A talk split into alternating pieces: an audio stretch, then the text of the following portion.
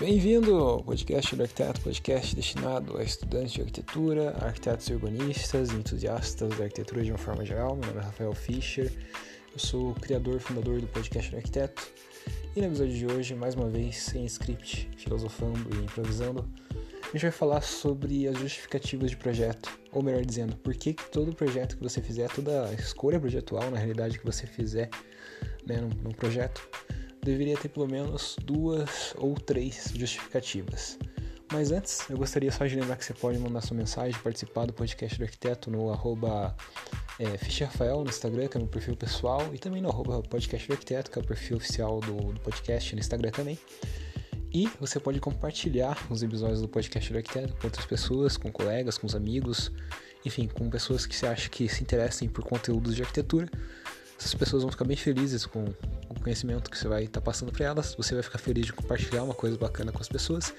E o podcast do arquiteto, do arquiteto fica feliz também de poder crescer, né, graças a esse boca a boca, que é uma recomendação, uma forma muito boa de, de, de recomendação de podcast, né, já que a gente não tem uma plataforma que nem o YouTube que você consegue jogar um link no, no, no, no Instagram, no Facebook e, enfim, compartilhar facilmente né, os episódios. Então, esse boca a boca, essas, esse esquema de indicação acaba sendo bem importante quando a gente fala de podcast, né? E ajuda bastante o podcast a crescer. Tá, sem mais delongas, então vamos falar sobre as justificativas de escolhas projetuais. Mais especificamente falando, por que, que você deveria ter pelo menos duas ou três aí para cada escolha de projeto que você faz.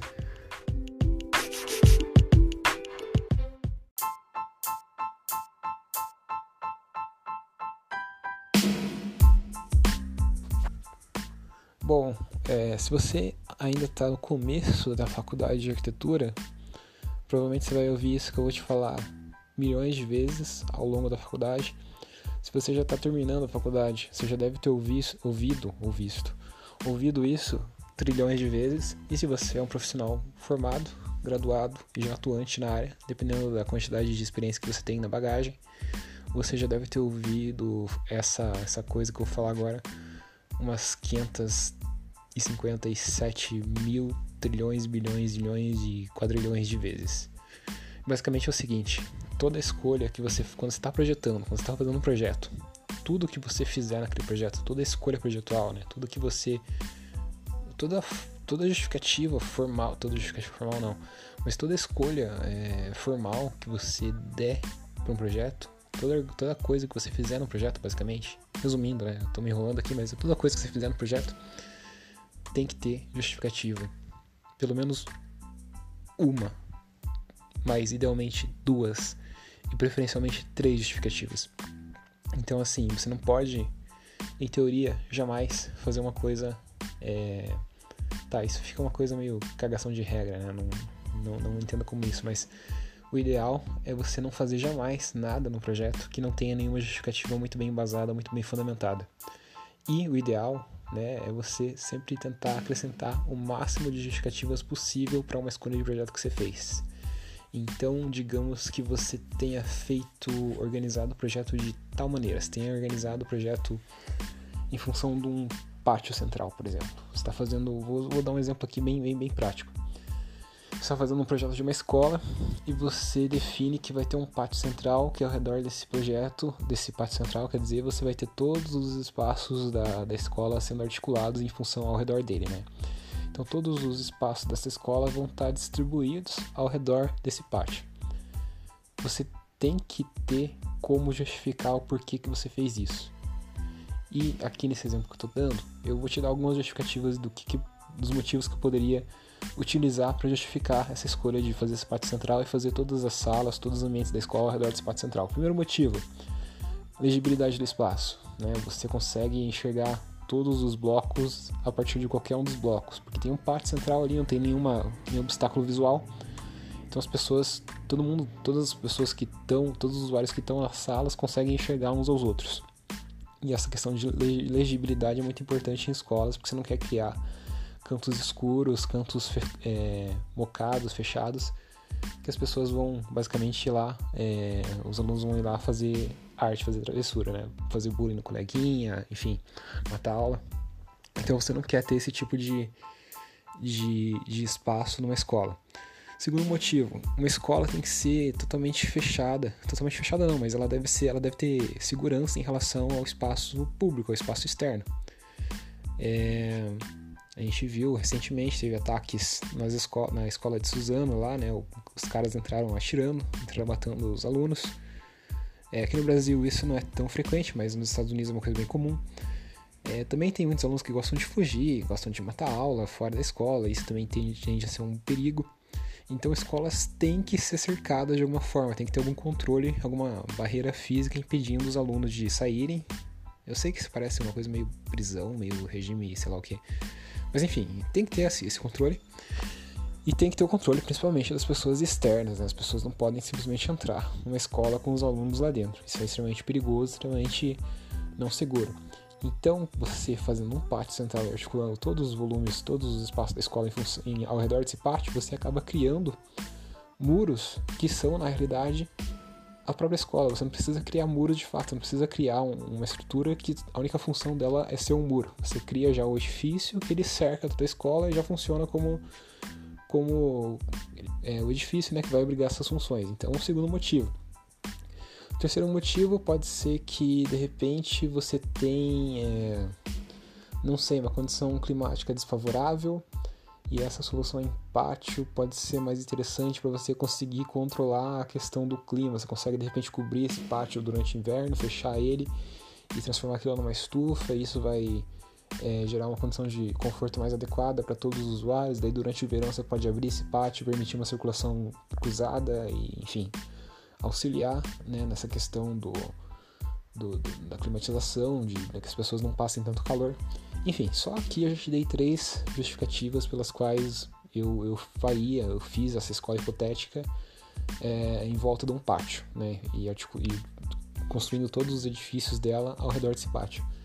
Então, por que, que eu fiz isso? Porque se alguém contra-argumentasse, se alguém falasse assim, não, mas é, tá, mas não, não, não, faz sentido essa solução que você fez aí do ponto de vista que você está propondo do ponto de vista de conforto ambiental, por exemplo, de querer fechar esse pátio, não faz sentido, não funciona, não tem tecnologia para isso, as pessoas não vão conseguir construir isso, as pessoas não vão conseguir manusear isso, ninguém vai conseguir fechar esse pátio durante o, durante o inverno, não, não, não vai funcionar, não, não é prático, tem um custo muito elevado, é, a rede pública não, tem, não é capaz de bancar tudo isso, enfim. Se alguém destrói, se alguém simplesmente detona com esse argumento, com essa justificativa, eu ainda tenho duas justificativas relativamente sólidas para manter a minha, a minha escolha projetual de utilizar esse pátio e articular toda a escola ao redor dele, entendeu? Se alguém, porventura, destruísse alguma das outras justificativas, falasse que de repente, não, mas a escola tem que ser. não, não tem perigo, a gente vive num lugar tranquilo, ninguém vai entrar matando os alunos. É interessante até que as pessoas possam circular pela escola para fiscalizar a escola, para interagir com os alunos, para os alunos verem como que é o mundo real. Que já é um argumento bem bizarro, bem tosco e que não se aplica à nossa realidade, mas enfim. Se isso fosse um argumento válido ainda e conseguisse destruir meu segundo, meu segundo argumento, né? É, eu ainda teria um argumento valendo. É, por mais que as pessoas é, critiquem os seus argumentos, que elas de alguma forma contra-argumentem em relação a eles, você sempre vai ter mais um outro argumento, argumento para defender a sua escolha projetual.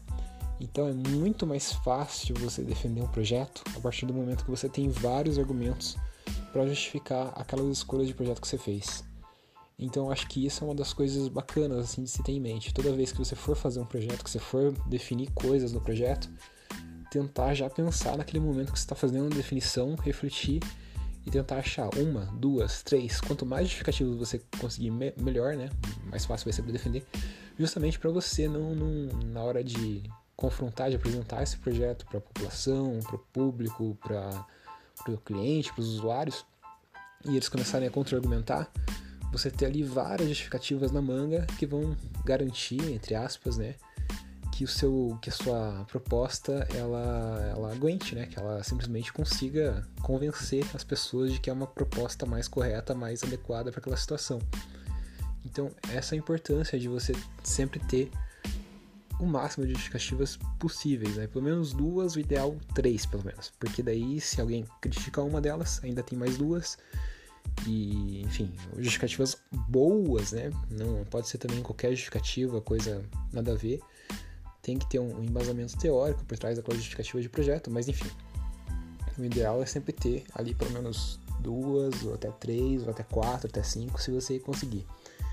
Se você parar para analisar as obras de, de arquitetura de arquitetos, por exemplo, Mies van der Rohe, Le Corbusier, outros arquitetos históricos que a gente tem por aí, você vai começar a perceber que algumas, alguns dos projetos que foram feitos por esses arquitetos, o Mies van der Rohe principalmente, eles são bem minimalistas, né? Eles são você pega uma Farnsworth da vida, ou você pega um pavilhão de Barcelona, são projetos extremamente singelos, né, que não tem muito muitos elementos, mas que cada um daqueles elementos, que cada uma daquelas coisas que o que o Miss fez, que o Miss propôs, tem assim 5, 6, 7 justificativas para ser daquela forma.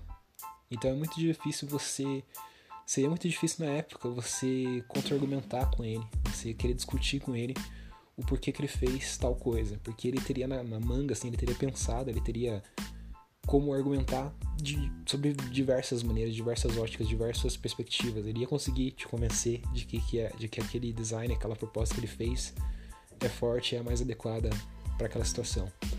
Então, boa arquitetura de uma forma geral, né, ela tem, ela costuma ter isso, ela costuma ter vários elementos, várias justificativas, perdão, para é, explicar uma determinada coisa, uma determinada solução projetual que acontece.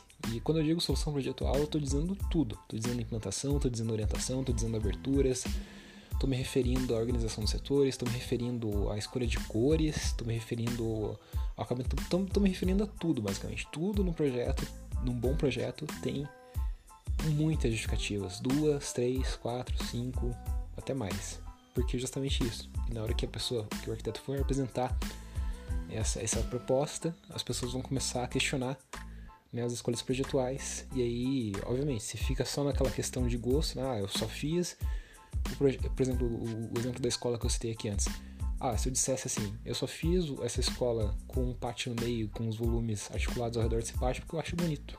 Né? Quão fraco é essa justificativa, né? Quão, quão fácil dela ser destruída é, é, é acaba sendo nessa justificativa. Porque a gente está falando de gosto, e gosto cada um tem o seu, cada um tem suas preferências. E daí fica a minha palavra contra a palavra do, da pessoa que eu estou apresentando. Se a pessoa gostar, beleza, se não gostar, já era num, sem acordo. Então por isso que é importantíssimo ter essas justificativas e ter realmente mais de uma, duas, três, né? Três já, já é um número interessante para explicar as escolhas de projeto, certo?